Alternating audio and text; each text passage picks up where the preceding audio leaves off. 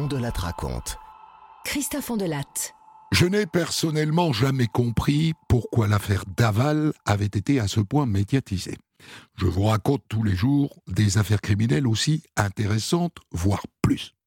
Mais finalement, peu importe, ce qui est fait est fait, et quoi qu'il en soit, c'est une affaire qui ne manque pas d'intérêt. Je vais vous raconter l'enquête. Et pour le débrief, je ferai appel à Emmanuel Dupuy, qui était à l'époque procureur général à Vesoul et qui a été l'avocat général au procès d'Aval. Interview à retrouver dans un deuxième podcast. J'ai écrit cette histoire avec Thomas Audouard, réalisation Céline Lebras. Europe 1. Christophe Ondelat. Le samedi 28 octobre 2017, dans l'après-midi, un homme se présente à la gendarmerie de Gré-la-Ville, en Haute-Saône. Il s'appelle Jonathan Daval et il vient signaler la disparition de sa femme, Alexia. Elle est partie faire un footing ce matin et elle n'est pas revenue. Et depuis, pas de nouvelles. Il était quelle heure quand elle est partie courir? 9 heures, je dirais, oui, c'est ça. 9 heures. D'accord. Vous pouvez nous la décrire? Euh, Oui, elle est blonde avec euh, des cheveux mi-longs, un mètre soixante-dix, oui, mince. Les vêtements qu'elle portait pour aller courir, vous vous en souvenez? Oui, un short euh, noir avec un gilet et dessous, je crois, un t-shirt gris. C'est tout? Non, elle avait aussi des, des baskets rose pétantes.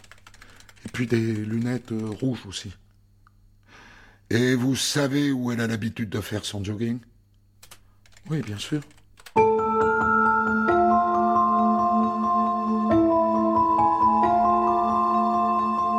Jusque-là, on est dans une affaire de disparition classique. Et donc Jonathan Naval rentre chez lui et on lui donnera des nouvelles si on en a. Sauf que d'entrée, une petite lumière rouge s'allume dans la tête des gendarmes. Faut qu'on l'ait à l'œil, hein, celui-là. Ce serait pas le premier à, venir nous signaler la disparition de sa femme alors qu'il l'a tuée. Faut qu'on le revoie cet après-midi, ce gars-là, ok?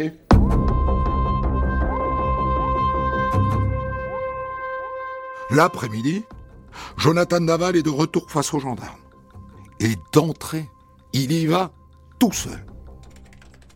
Il faut quand même que je vous dise quelque chose. Avec Alexia. Ça ne va pas trop bien ces derniers temps. D'accord. Et c'est lié à quoi? Au fait, je pense qu'on n'arrive pas à avoir d'enfant. Elle voit d'ailleurs un gynécologue qui lui a donné un traitement hormonal. Et puis, vous devez savoir que moi, par ailleurs, j'ai des problèmes d'érection. D'accord. Et ça a quelles conséquences, ça, dans votre couple? Depuis quelque temps, je ne sais pas si c'est le traitement, mais disons qu'elle a des accès de violence. Avec qui? Avec vous? Oui, oui, avec moi. Ça, lui arrive de me, frapper d'ailleurs. Regardez, je, ne dis pas de bêtises. Hein. Et là, il montre son bras droit au gendarme. Et effectivement, il y a des traces. Des hématomes, des griffures et une morsure. Et ça se serait passé quand, ça? Ces coups qu'elle vous aurait portés? Hier soir. On est allé manger une raclette chez ses parents. Et en rentrant, on s'est disputé.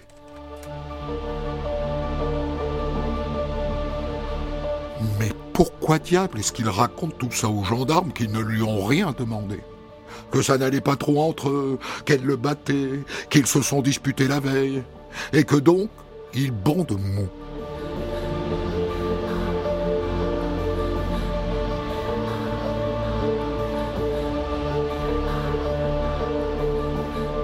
Le lendemain, les gendarmes sortent le grand jeu. Ils organisent une grande battue avec des chiens, un hélico, des drones.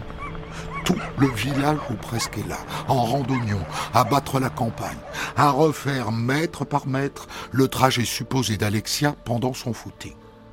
Et pourquoi tant de monde? Eh bien parce que le père d'Alexia, Jean-Pierre, tient le PMU sur le quai et que sa mère est conseillère municipale. C'est un gros bourg, 5000 habitants. Tout le monde, ou presque, connaît Alexia et son mari Jonathan. En revanche, je ne suis pas sûr que tout le monde soit au courant que Jonathan a une trique façon chamallow.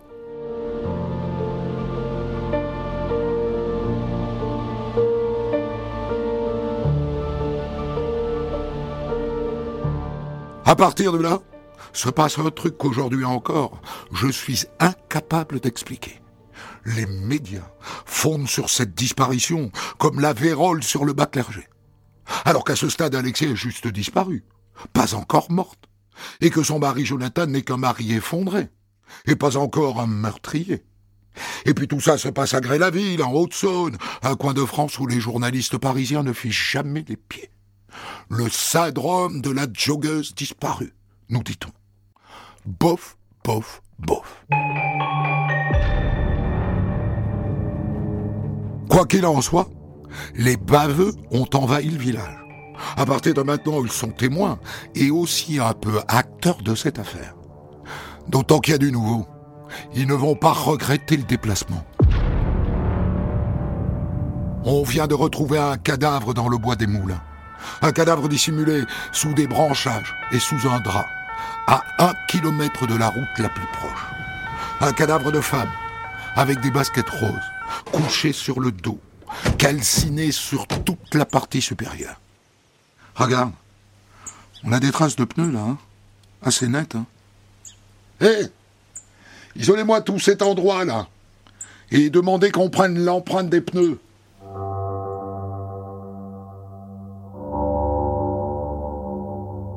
Et maintenant, eh ben, il va falloir le dire au mari et aux parents. Alexia est morte et tout porte à croire qu'elle a été assassinée. Il faut pas traîner parce que les baveux sont déjà sur le coup. Il faudrait pas que la famille la prenne par la radio.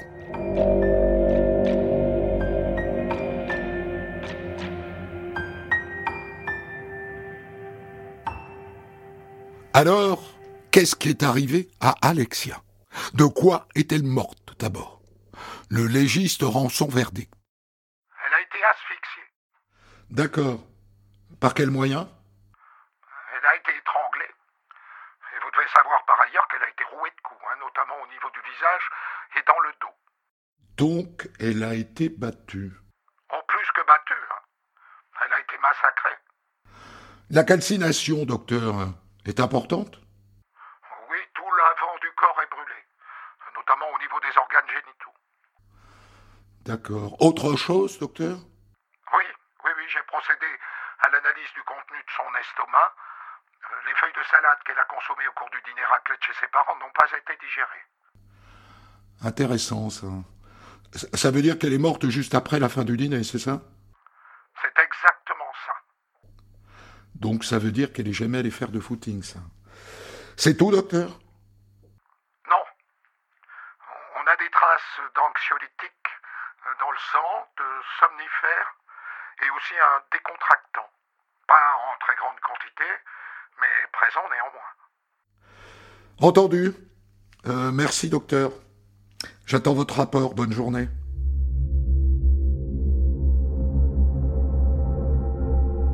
On l'a battu et étouffé. Et les gendarmes en sont déjà convaincus, c'est son mari Jonathan qui l'a tué.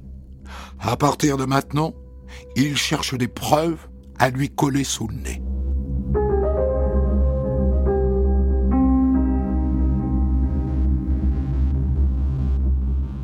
En attendant, il faut dire au revoir à Alexia. Aux obsèques, Jonathan le mari est au premier rang, à côté des parents. Normal. Il ne sait pas que dans l'église, des gendarmes un peu particuliers ne manquent aucun de ses gestes. Ils sont comportementalistes, chargés de décrypter ses attitudes, le poids de ses larmes, en quelque sorte, s'il se tient comme un coupable ou comme un innocent.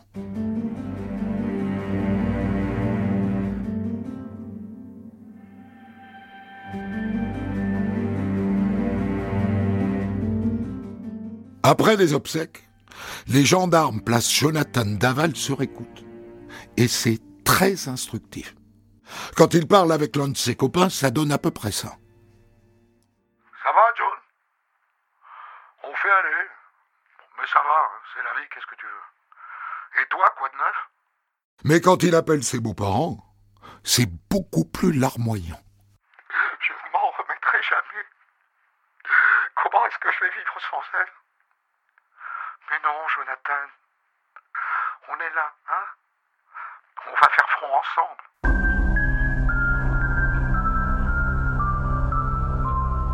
Il chic, et ça s'entend. Il y a autre chose qui titille les gendarmes. Il dit qu'après la raclée de chez ses parents, Alexia et lui sont rentrés à la maison à 23h30 et qu'ils n'ont plus bougé. Sauf qu'un voisin a entendu un bruit très caractéristique environ deux heures plus tard. Oh, bah, ils ont une plaque de fer devant chez eux. Et à chaque fois qu'ils roulent dessus, bah, ça fait du bruit, quoi. Et cette nuit-là, ça m'a réveillé. Il était quelle heure? Oh, je peux vous le dire précisément, j'ai regardé mon réveil. Il était 1h26.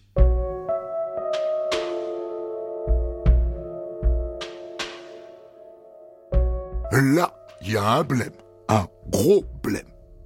Les gendarmes continuent leur travail de fourmi. Ils s'aperçoivent que la voiture de Jonathan est un véhicule professionnel fourni par l'entreprise informatique pour laquelle il travaille. Alors ils vont voir le patron. Le véhicule ne serait pas équipé d'un tracker, par hasard. Oh ouais, ouais, ouais, bien sûr, comme toute voiture. Hein. Vous pouvez me dire si le véhicule s'est déplacé dans la nuit du samedi 27 au 28 La réponse est oui. La voiture a bougé cette nuit-là. Elle a quitté le domicile des Daval à 1h26. Le voisin n'a pas menti. Et elle est allée jusqu'au bois où on a découvert le corps. Les gendarmes n'avaient pas beaucoup de doutes. Ils n'en ont plus aucun.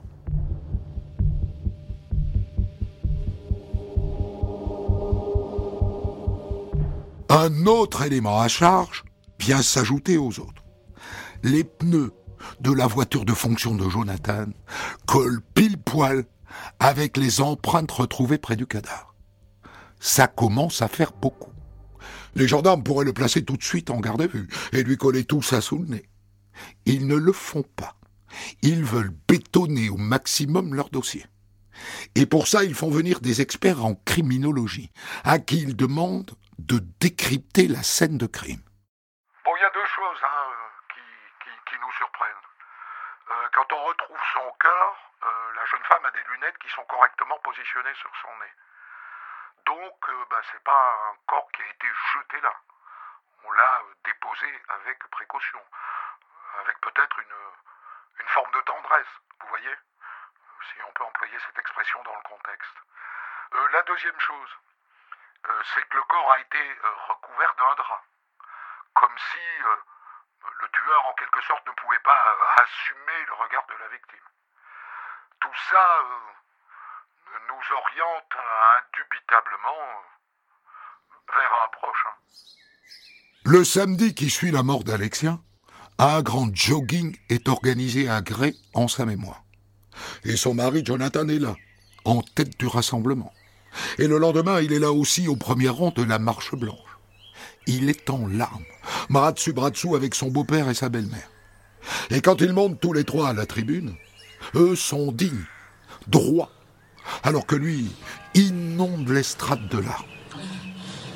Mon épouse et moi partageons la même soif de liberté à travers nos activités sportives. Alexia aimait nager et courir, passion qui nous réunissait, tant dans l'effort que dans l'épanouissement de notre couple. Elle était ma première supportrice, mon oxygène, la force qui me poussait à me, surpasser lors de mes challenges physiques. Il est touchant, bouleversant même. Il aurait peut-être pas dû dire quel était son oxygène, puisqu'il l'a étouffé.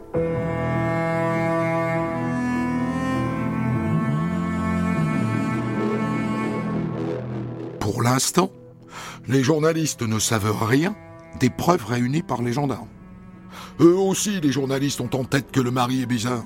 Eux aussi trouvent qu'il en fait un peu trop. Mais ils ne savent pas que le fruit est mûr, que les gendarmes ont réuni assez de preuves pour le faire tomber. Entre nous, c'est l'avantage des gendarmes. C'est muet comme une carpe, un gendarme. Ça ne bavasse pas.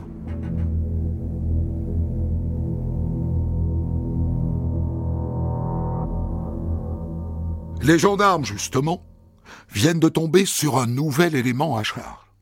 La meilleure amie d'Alexia a gardé des SMS envoyés par sa copine. Il m'énerve. C'est un cas désespéré qui ne comprend rien aux femmes. Et à moi. Quand j'essaie d'être tactile, il me repousse, car il ne veut pas faire l'amour. Autrement dit, Jonathan n'est pas un homme, un vrai. Et au passage, un mobile pointe le bout de son nez. Jonathan n'aime pas les filles. Et peut-être leur préfère-t-il les garçons. Il s'est marié, il a cru qu'il arriverait à faire semblant, mais sa bistouquette, elle, n'arrive pas à faire semblant. Alexia lui balance tout ça à la figure, il pète les plombs et il la tue.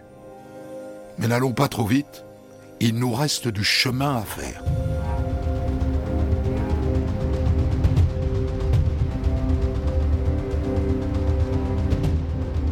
Un dernier élément tombe dans l'escarcelle des gendarmes. Un SMS qu'Alexia a adressé le samedi matin à 9h15 à sa sœur. À l'heure où on le sait désormais, elle était déjà morte. Je vais aller courir un coup.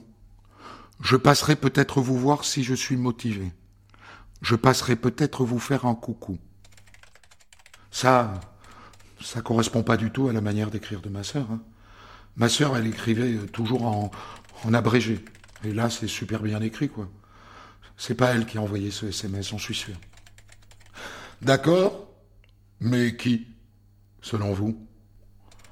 Ah ça, j'en ai euh, strictement aucune idée. Enfin, celui qui l'a tuée, sans doute, qui a voulu faire croire qu'elle était toujours vivante.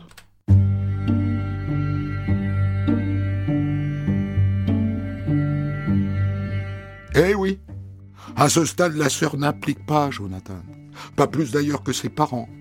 Les semaines ont passé depuis le meurtre d'Alexia, et Jonathan vient toujours déjeuner chez eux tous les midis. Et ils le serrent dans les bras, et ils pleurent ensemble. Ils n'ont aucun soupçon à son endroit. Pas le quart de la moitié du début d'un soupçon. Ils ne vont pas tarder à tomber de haut. De très haut.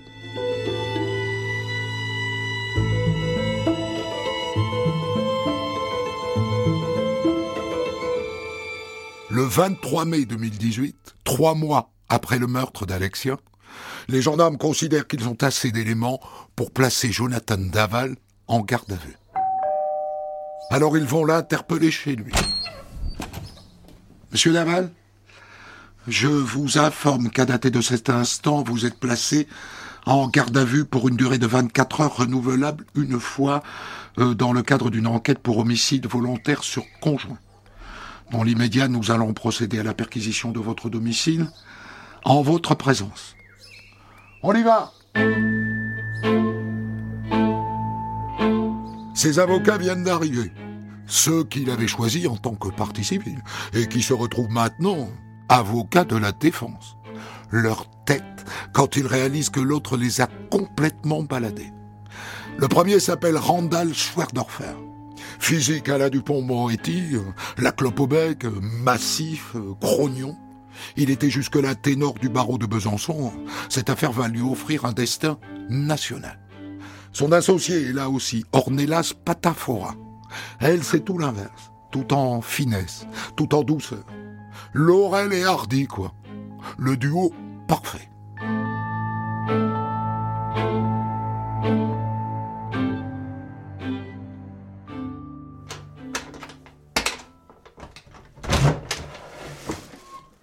Hé chef Venez voir Les gendarmes viennent de tomber sur une bombe à aérosol à laquelle il manque un capuchon. Capuchon qu'on a retrouvé sous le cadavre d'Alexia. Hé Il y a ça aussi Un drap. Un drap avec les mêmes motifs que le drap qui recouvrait le cadavre.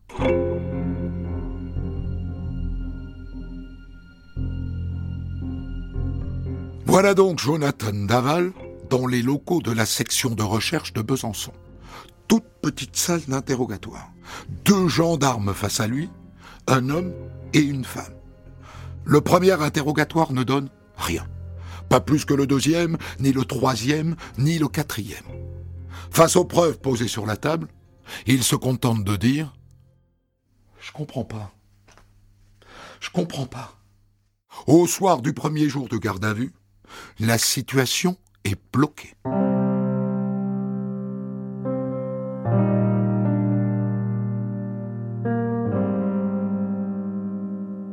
Le lendemain matin, ses avocats demandent à lui parler en tête à tête. En pleine garde à vue, c'est une entorse à la procédure. Mais au point où on en est, je crois qu'il faut dire les choses, Jonathan. Ce qui s'est vraiment passé.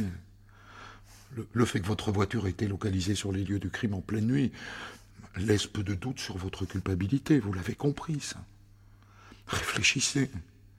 Ce que je vous dis, moi, c'est que vous avez tout intérêt à dire la vérité. Je, sais que tous les éléments sont contre moi, mais, mais j'ai pas d'explication à donner. Dites la vérité, Jonathan. Croyez-moi, hein C'est ce que vous avez de mieux à faire.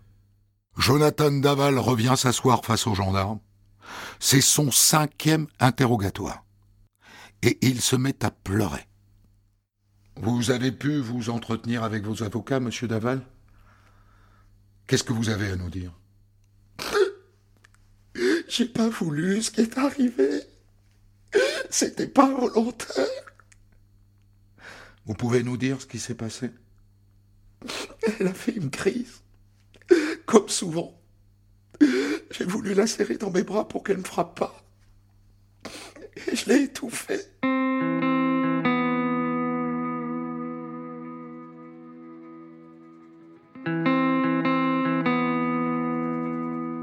À partir de maintenant, c'est au juge d'instruction d'obtenir plus d'explications. Maître Schferdorfer sort devant les grilles de la gendarmerie. La meute de journalistes est là qui attend. Jonathan a tenu à s'exprimer et à dire ce qui s'était réellement passé. Il explique qu'il avait une relation de couple avec de très fortes tensions qu'Alexia avait une personnalité écrasante, qu'il se sentait rabaissé, et qu'à un moment, il y a eu des mots de trop, une crise de trop, qu'il n'a pas su gérer. Et ça a débordé. Je le dis ici, Jonathan Daval n'est pas un meurtrier. Il a occasionné la mort de son épouse de manière accidentelle.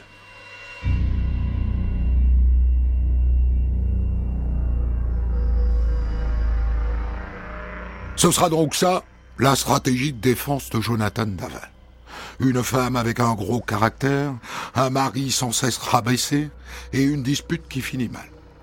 À ce stade, ni vous, ni moi, ni les gendarmes, ni le juge d'instruction ne savent si c'est le vrai scénario du crime. Eh bien, peu importe. La secrétaire d'État à l'égalité femmes-hommes, Marlène Schiappa, sort la mitrailleuse lourde. Nous dire elle a une personnalité écrasante et c'est pour cela qu'elle aurait été assassinée, je trouve ça proprement scandaleux.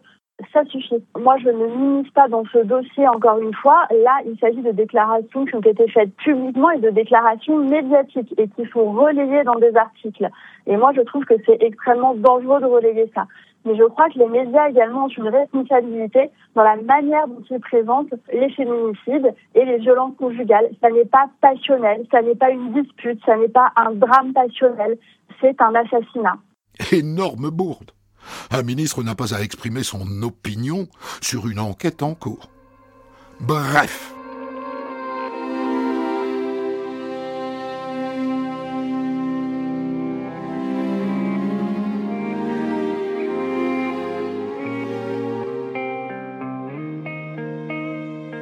Un mois plus tard, rebondissement. Dans le bureau du juge, Jonathan Daval revient sur ses aveux.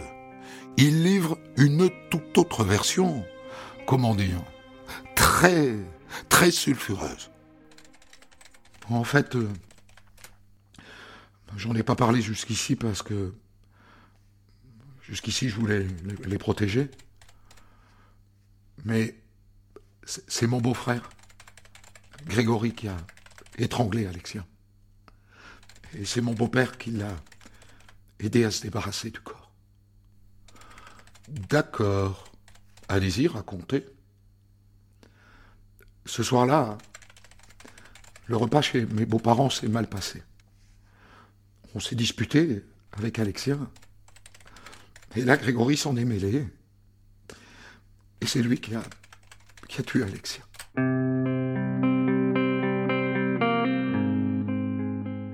Juge, je vous le dis tout de suite, n'en croit pas un mot. Mais il est bien obligé d'explorer cette piste. Il n'a pas le choix. Et donc en décembre, il décide de mettre dans son bureau Jonathan et sa belle famille, un par un. Vous imaginez la tension à ce moment-là. Ils sont à 1 mètre cinquante de lui. Devant son beau-frère, Jonathan maintient sa version. Tu sais que c'est toi qui l'as tué, Alexia. Idem ensuite devant la sœur d'Alexia. Et puis vient le moment du face-à-face avec sa belle-mère, Isabelle Fouillon. Elle, elle, elle a une idée dans la tête. Elle veut le toucher au cœur. Elle est venue avec une photo d'Alexia tenant dans ses bras son chat Happy. Leur chat, à tous les deux. Elle entre dans le bureau et lui dit Bonjour, Jonathan. Bonjour, Isabelle. Elle a eu bien raison de lui dire bonjour. Il était branlé, ça se voit. Et là, elle lui tend la photo. Le juge la laisse faire. Regarde cette photo, Jonathan. Ça te fait plaisir de la voir? Ça te fait plaisir de, voir le chat? Tu, tu l'aimais beaucoup, hein, ce chat? Jonathan, arrête de refuser la vérité. Arrête. Je t'en supplie. À un mètre de sa belle-mère, Jonathan est maintenant en larmes. Et d'un coup, il se jette à ses genoux. C'est moi qui l'ai tué. Je suis impardonnable. Et là, elle le relève elle-même et elle le serre dans ses bras. Merci d'avoir parlé, Jonathan. Merci. Sacrée bonne femme. Vraiment.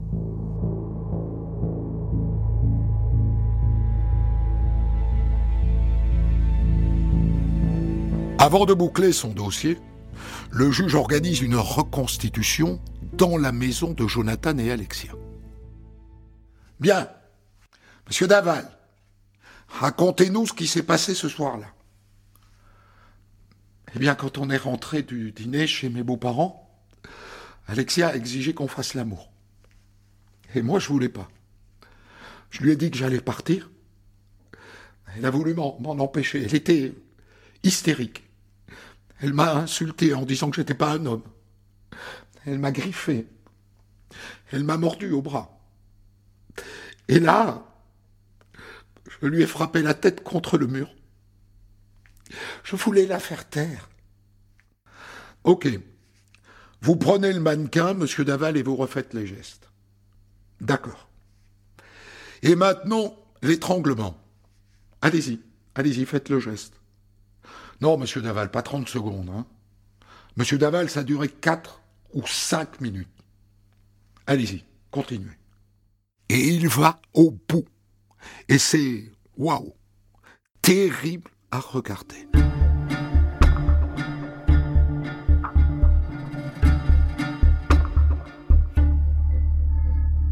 Le procès de Jonathan Daval s'ouvre en novembre 2020 devant la cour d'assises de Haute-Saône.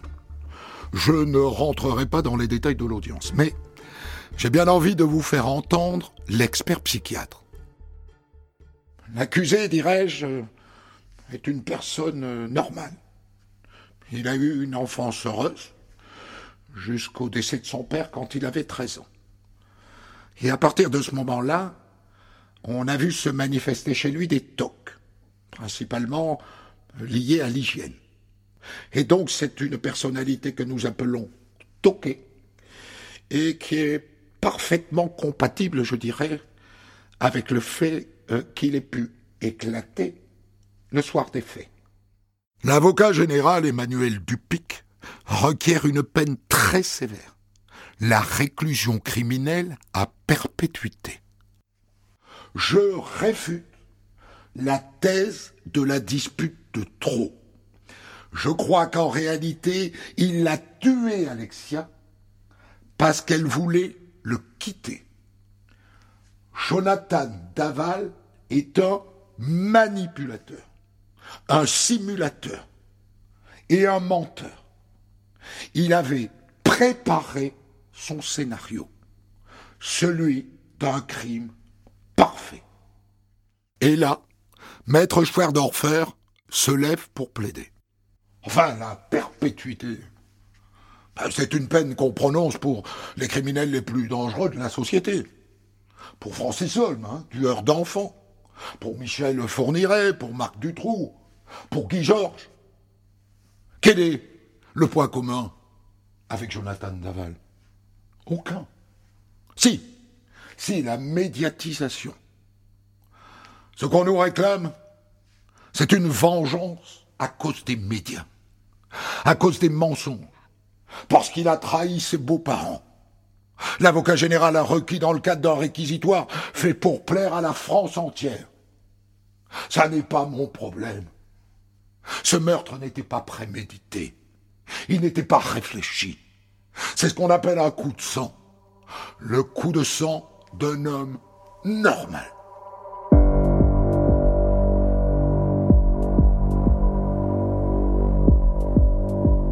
Le président donne une dernière fois la parole à Jonathan Daval. La main sur le cœur, il demande pardon à la famille d'Alexia.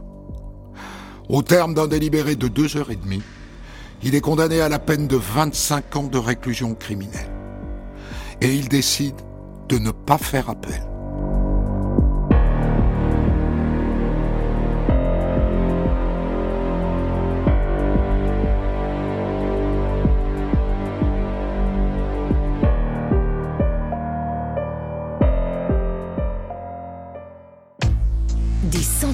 D'histoires disponibles sur vos plateformes d'écoute et sur europe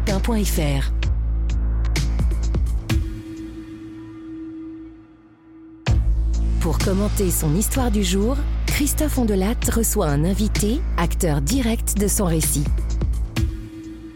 Je vous ai raconté l'affaire Daval, premier volet d'une série en cinq épisodes, que je vais débriefer maintenant avec vous, Emmanuel Dupic. Vous avez été euh, avocat général au procès, mais avant cela, le procureur qui a géré cette affaire au nom du parquet. Vous avez donc tenu ce qu'on appelle un rôle clé dans ce dossier. Euh, vous vous êtes d'ailleurs auto-désigné euh, avocat général alors que vous étiez procureur. Ça arrive hein, dans d'autres euh, dossiers, euh, c'est pas une exception. Mais pourquoi est-ce que vous l'avez fait? Parce que c'est une, une affaire qui vous tenait à cœur? Alors c'est le parquet général hein, qui qui m'a demandé effectivement d'assurer l'accusation au procès d'assises et, et, je crois que ça a été réalisé parce que j'étais celui qui connaissait, hormis le juge d'instruction, le mieux ce dossier et qui avait vu l'évolution entre euh, la déclaration de disparition et puis, bien sûr, le Jonathan Daval qui s'est présenté dans le box des assises. Mais est-ce que cette affaire vous tenait à cœur? C'est ça ma question. Et si oui, pourquoi? Alors, c'est une affaire euh, qui, je crois vraiment, aura pu donner lieu au crime parfait parce que, vous savez, euh, Christophe, on avait très peu de chances de retrouver euh, ce corps qui avait été très finement caché dans la forêt, avec effectivement un scénario à partir de, la mort d'Alexia euh, qui semble préparé, hein, puisqu'il l'avait, Jonathan l'avait déguisé à nouveau en, en joggeuse, l'avait caché derrière des branchages, et, et, et c'est simplement une, une participation citoyenne, hein, des, des milliers de personnes ont participé au battu. Il y a eu, euh, il y a eu effectivement une mobilisation exceptionnelle, et c'est grâce à cette mobilisation qu'on a trouvé le corps d'Alexia dans une forêt très éloignée du parcours que nous avait désigné euh, Jonathan Naval. Donc c'est un corps qu'on n'aurait jamais dû retrouver, ou alors retrouver peut-être trois, quatre ans plus tard, dans un état de décomposition avancée, avec bien sûr aucune preuve. Donc vous avez euh, réclamé euh, perpétuité au procès, euh, en s'appuyant bien sûr sur le fait qu'un meurtre par conjoint est punissable de, de perpétuité. Mais est-ce que ça mérite perpétuité vraiment? C'est-à-dire, est-ce que vous êtes convaincu qu'il avait préparé son coup? Il m'a semblé que dans cette affaire, compte tenu de, la mort horrible d'Alexia, hein, c'est une strangulation euh, après avoir été tabassée, vous l'avez très bien rappelé dans le, dans, le, rappel des faits, elle est tabassée et puis après elle est, elle est, elle est étranglée pendant, pendant 4 minutes, c'est-à-dire qu'elle voit sa mort venir. Donc c'est une mort épouvantable. Euh, le fait de, de, de, cacher le corps, de, de, de, la crémation, la crémation, ça empêche la famille de pouvoir veiller son mort. Et puis enfin, euh, je l'ai appelé les trois morts d'Alexia, la troisième mort qui est le fait, pour Jonathan Daval, au cours de l'instruction, de désigner sa propre famille comme étant l'auteur de la mort. Moi, il m'a semblé qu'avec la manipulation, avec également les avis d'experts que vous avez rappelés, qui étaient terribles, hein, puisqu'ils pointent une dangerosité, il m'a semblé que ça méritait effectivement la perpétuité. Oui, mais l'instruction, Monsieur Dupic, l'instruction ne dit pas du tout ça. Hein. C'est-à-dire que l'instruction semble avoir retenu l'idée que comme il était incapable de donner du plaisir à Alexia, il la tue parce que euh, elle lui a dit t'es pas un homme, quoi. Et c'est pas du tout ce que vous retenez vous. Ah non, non, je crois, je, crois que le, euh, finalement la, finalité que nous avons après deux ans et demi d'instruction, euh, c'est un, motif qui reste encore incertain. Euh, probablement, je pense, la, séparation. Je pense qu'elle voulait le, quitter. C'est quelque chose qui était inentendable pour lui, puisque je vous rappelle que il était accueilli dans, dans la famille d'Aval comme étant le fils qu'il n'avait pas eu. Hein, euh, il appelait euh, au demeurant euh, ses beaux-parents papa et maman. Donc vous voyez, c'est une place très importante. Je pense qu'il ne pouvait pas perdre sa place. Et effectivement, le mot de trop peut-être d'Alexia a, conduit à une telle furie de la part de, Jonathan. Et je crois qu'en aucun cas c'était le, le, cri d'alarme d'une personne qui était, comme a voulu le faire croire euh, la stratégie de la défense, une personne qui était battue, une personne qui était dans un mal-être euh, très important. Je crois qu'il n'y avait rien de ça dans, l'instruction et dans, le procès d'assises. Enfin, Monsieur Dupic, vous retenez dans votre réquisitoire tout de même la préméditation, puisque vous dites Jonathan Daval est un manipulateur, un simulateur, un menteur. Il avait préparé son scénario, celui du crime parfait. Je fais que vous citez, hein quand on lit le dossier d'instruction, on n'a pas du tout, du tout Alors cette ça, euh, la préméditation. Vous l'avez dit, vous l'avez dit. Tout à fait, tout à fait, puisque à partir de, de la mort d'Alexia, euh, Jonathan Daval, donc à partir de son décès, on le sait, le, le, le samedi euh, entre 23h30, euh, enfin le vendredi soir entre 23h30 et 1h30 du matin, on, sait, donc c'est le décès d'Alexia, on sait qu'à partir de ce moment-là, il y a vraiment un scénario qui se met en place et il va même l'écrire hein, sur son ordinateur. On va retrouver un fichier Word où il va indiquer heure par heure ce qu'il va faire à partir de la mort d'Alexia.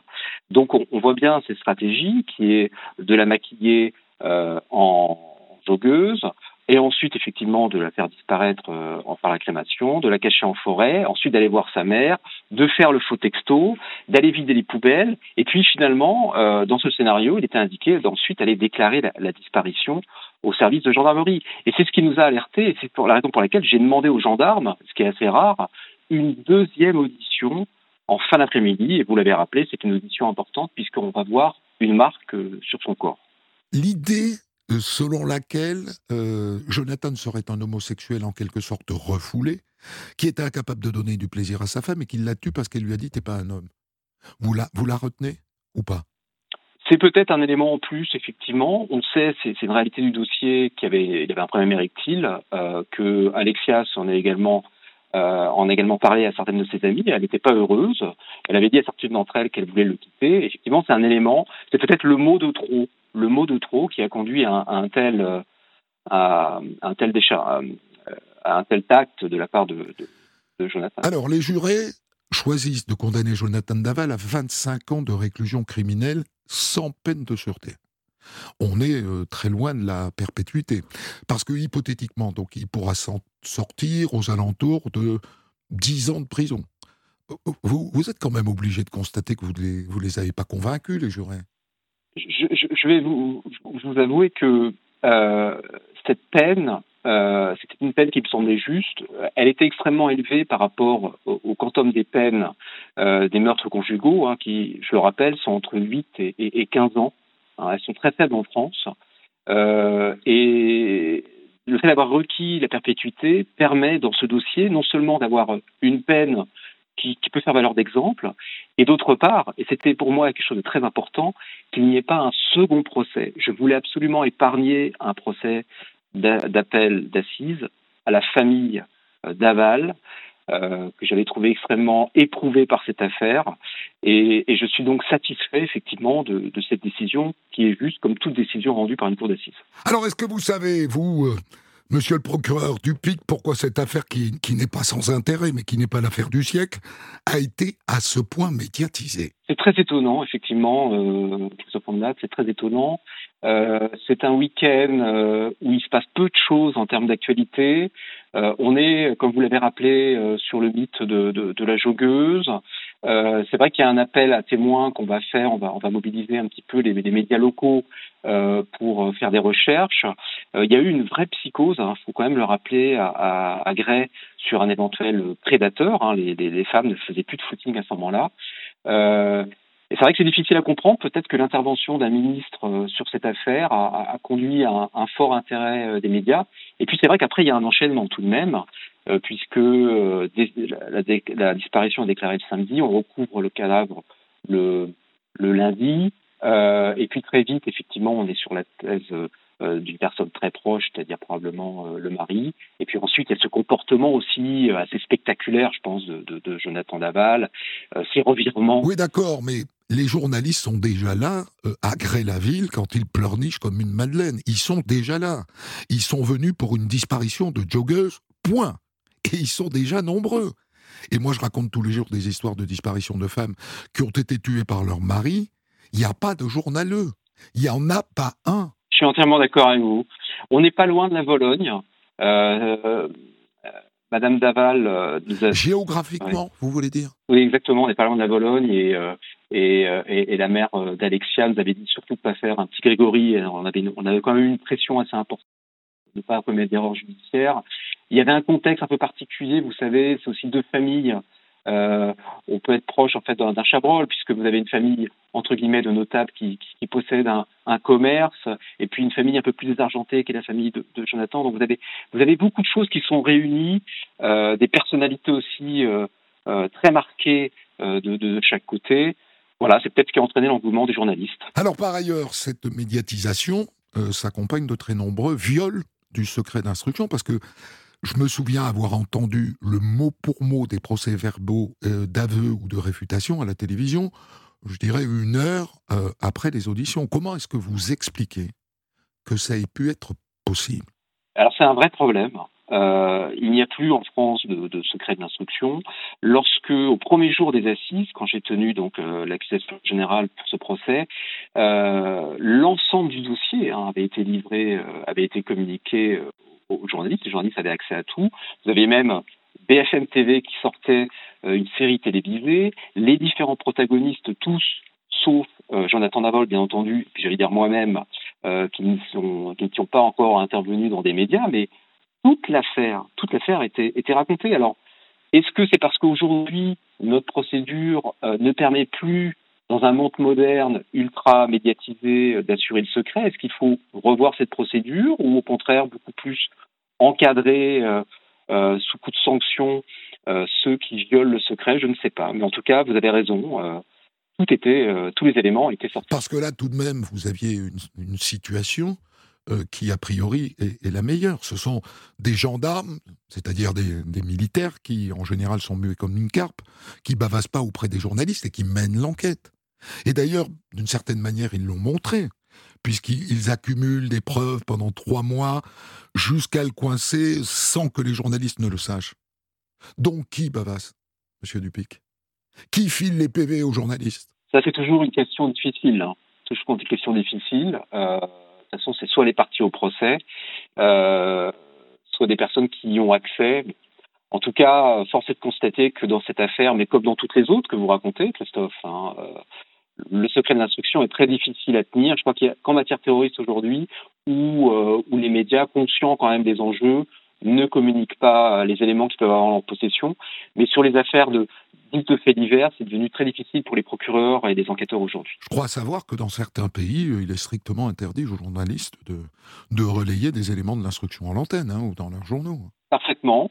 Ou alors, il faut prévoir un système où, pendant certaines durées, pendant certains moments d'enquête qui sont importantes, euh, il ne soit pas possible de communiquer des éléments, qu'on fasse des, ouvertures un peu comme à l'américaine, des moments où là, on va avoir des, communications et de toutes les parties. Hein, je tiens à indiquer qu'il euh, y avait une communication euh, des avocats de la défense très importante sur peut-être l'homme battu. Les avocats également de la partie civile ont été extrêmement présents avec différentes thèses. Hein, et, vous voyez, dans le système français, celui qui représente l'intérêt général, le procureur, ne peut pas communiquer, sauf à des très très rares moments qui sont encadrés.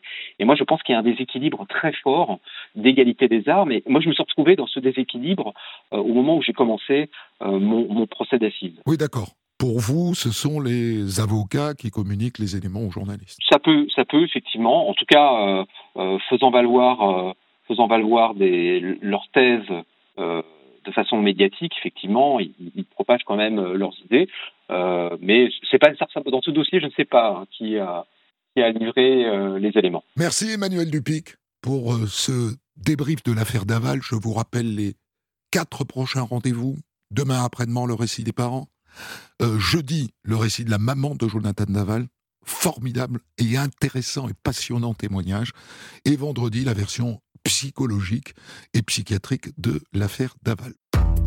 Des centaines d'histoires disponibles sur vos plateformes d'écoute et sur europe